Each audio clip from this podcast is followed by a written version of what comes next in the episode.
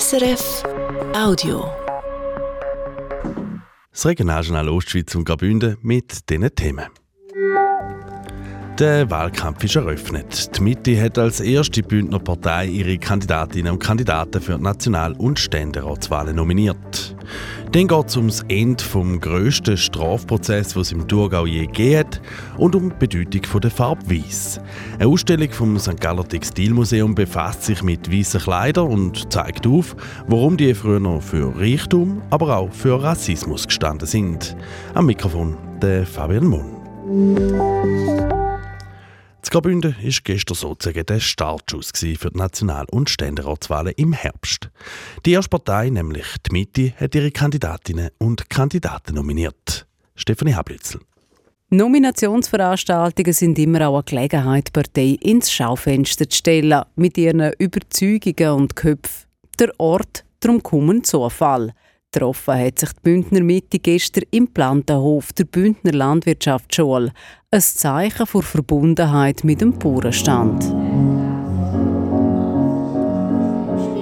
Das Ambiente sanfte Klavierklänge, die Schlagworte dazu Freiheit, Solidarität, Verantwortung. Heute kommen wir zusammen, um als Mitte Graubünden unsere Kandidatinnen und Kandidaten für die National- und Ständeratswahlen zu nominieren. Das Ganze ist eine Premiere. Zum ersten Mal treten CVP und BDP zusammen bei den nationalen Wahlen als Mitte an. Wie viel Sitz die Partei dort holen wird, die Co-Parteipräsidentin Aita Zanetti hat sich nicht auf das rausgelassen. Wir wollen äh, ein gutes Resultat machen. Wir wollen äh, den Bündnerinnen und Bündnern zeigen, dass wir flächendeckend vertreten sind und dass wir hervorragende Kandidaten haben. Komfortabel mit zwei bisherigen steigt Mitte Graubünden ins Rennen. Beide, der 42-jährige Martin Candinas, aktuell auch Nationalratspräsident, und der 62-jährige Ständerat Stefan Engler. Beide sind schon seit zwölf Jahren in Bern. Der Kanton Graubünden hat fünf Nationalratssitze und der fünfte, der wackelt immer. Geht einmal an die eine, dann an die andere Partei. Darum die Frage, greift die fusionierte Mitte nach dem für sie zweiten Nationalratssitz? Man hat es gestern Abend gemerkt, die Parteistrategen sind am Rechnen. Man wäre interessiert. Matchentscheidend sind aber die Listenverbindungen und da ist noch alles offen. Ob wir jetzt den wirklich abpeilen oder ob wir auf der hinschaffen, sind zwei Sachen. Wir wollen auf alle Fälle ein gutes Resultat machen. Wir müssen zeigen, dass die Mitte in Graubünden sich etabliert und eine starke Kraft bleibt. Und wir werden dann sehen, was am Schluss rauskommt. Die Partei tritt mit zwei Listen an, insgesamt zehn Kandidierende. Vier Frauen und sechs Männer aus verschiedenen Regionen, Alter zwischen 32 und 44. An der Spitze der einen Liste steht natürlich der bisherige Martin Candinas, gefolgt auf Platz 2 von Eleonora Rigetti, Grossrätin und Primarlehrerin. An der Spitze der anderen Mitteliste ist auch eine Frau, Luana Bergamin, Grossrätin und Inhaberin von einer Sportmanagementfirma.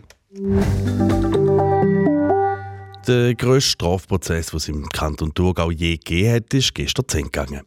Der Fall Kümmerzhausen. Vor 13 Jahren ist ein Rentner tot in seinem Haus im thurgauischen Kümmerzhausen gefunden worden. Seitdem ist die Justiz mit dem Fall beschäftigt. Ein Fall, der immer grösser geworden ist. Die Machenschaften von einer kriminellen Bande sind noch ins Licht gekommen. Menschenhandel, Drogenhandel, Erpressung, Gewalt. Der Fall hat aber auch ein schlechtes Licht auf die Staatsanwaltschaft geworfen. So hat es gerade mehrfach Verfahrensfehler gegeben. Ein Staatsanwalt und eine Staatsanwältin mussten sogar austauscht werden. 2018 sind dann zwölf Personen vom Bezirksgericht Kreuzlingen verurteilt worden. Das nach 46 Verhandlungstagen.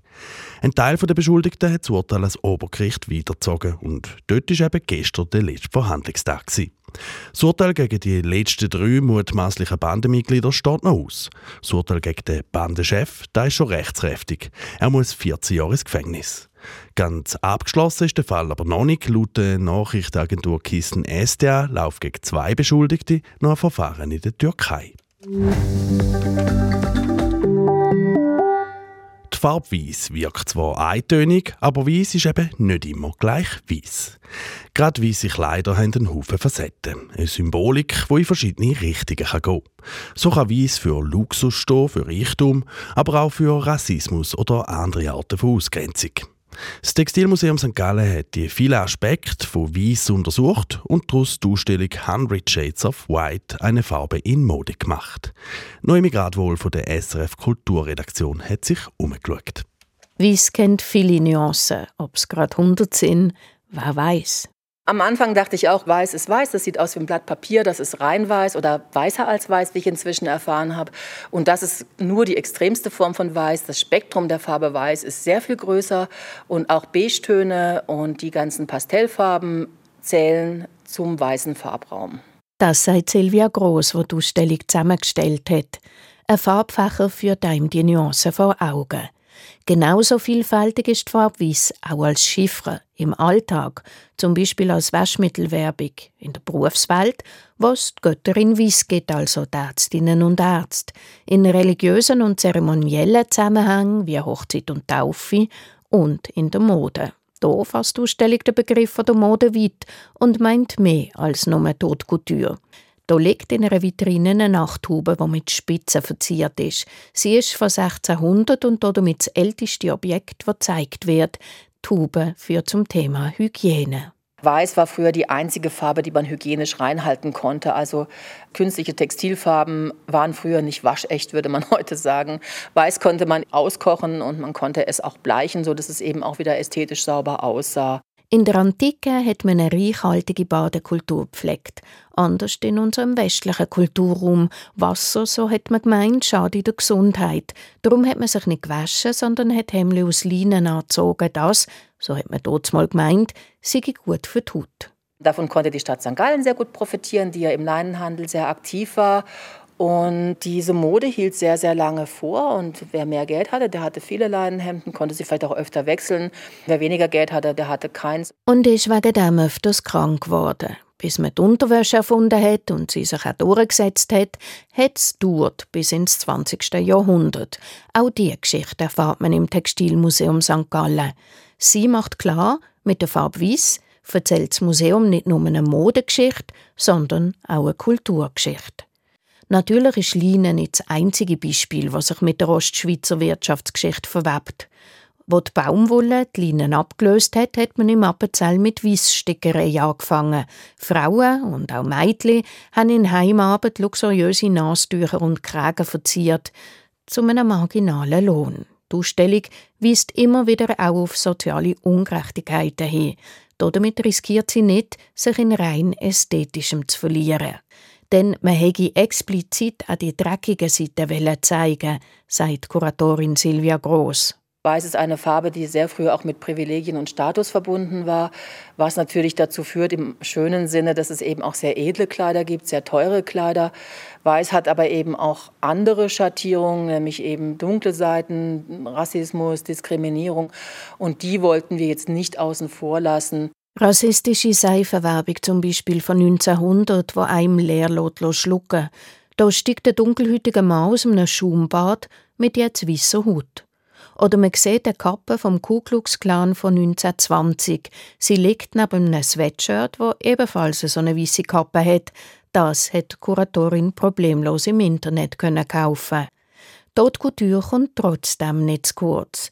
Man sieht ein weißes Ensemble vom Modelabel Acris von 2018. Es zeigt, wie modern man Stickerei interpretieren kann, als geografisches Muster statt nur floral. Und richtig fulminant ist ein Trenchcoat von Maison Blanche, der Marke vom Basler Designer Yannick Zamboni. Er bietet nur non-binäre Moden an in Weiß. Das ist für ihn die Summe von allen Farben. Das ist spannend an der Farbweise. Sie verändert sich, je nach Epoche, Kulturraum und Zusammenhang. Die Ausstellung 100 Shades of White, eine Farbe in Mode, läuft im St. Galler Textilmuseum noch bis zum 10. September. Und jetzt noch das Wetter für die Region. Der Simon Eschle von SRF Meteo hat Prognose. In der Nacht ist es teilweise bedeckt. Am Bodensee sinken die Temperaturen auf 0 Grad, in Neffels gibt es plus 1 Grad. Morgen haben wir verbreitet Hochnebel, auch in den Alpentälern zum Beispiel auch in der Surselva. Die Obergrenze liegt zwischen 1500 und 2000 Meter. Im Laufe des Tages löst er sich teilweise auf. Wenn er sich auflöst, dann wird es sonnig. Außerhalb ist es von Anfang an sonnig. In der Bodenseeregion können im Laufe des Tages aber auch noch dichte Wolken aus Norden dazukommen. Dort gibt es also nicht so viel Sonne. In Chur gibt es morgen 9 Grad, in St. Gallen und Appenzell 4 Grad. Am Montag starten wir bewölkt den Tag. Die Wolken lockern dann am Nachmittag noch ein bisschen auf. Dazu bläst noch ein zügiger Südwestwind. Das wär's vom Regionaljournal. Die nächsten Informationen aus der Ostschweiz und aus Graubünden gibt es morgen, gleiche Zeit, gleicher Sender. Einen schönen Abend. Das war ein Podcast von SRF.